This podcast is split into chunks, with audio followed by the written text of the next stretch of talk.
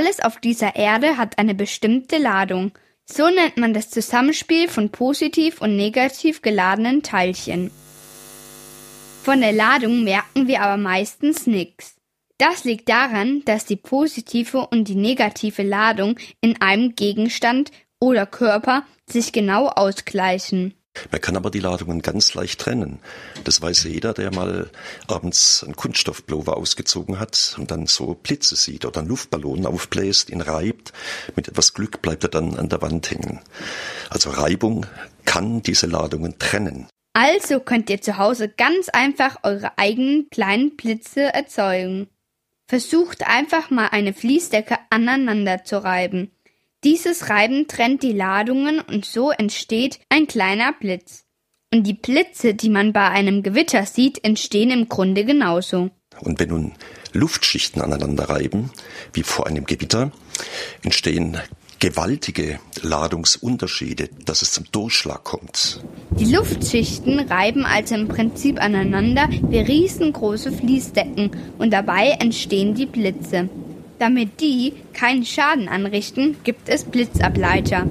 Aber wie verhindert jetzt der Blitzableiter den Einschlag ins Haus? Er kann dafür sorgen, dass Ladungen einen Weg finden, den sie lieber mögen. Die mögen lieber Metall.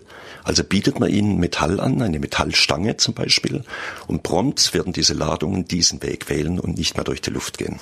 Das heißt, wenn ein Blitz auf der Erde einschlägt, sucht er sich den bequemsten Weg dahin.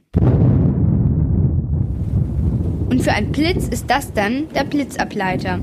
Denn der besteht aus Metall. So schlägt der Blitz nicht in das Haus ein. Stattdessen wird er über den Metallstab auf dem Dach in den Boden geleitet.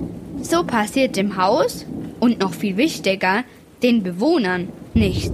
Doch wie genau kann man sich so ein Blitzableiter denn vorstellen?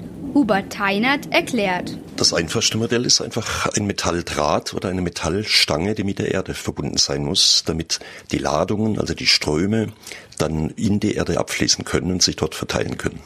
Erfunden hat den Blitzableiter übrigens ein amerikanischer Präsident. Benjamin Franklin, amerikanischer Politiker eigentlich, hat sich ab 1740 auch mit äh, Elektrizität beschäftigt. Ob er je selber eingebaut hat, ist nicht bekannt, ist nicht überliefert.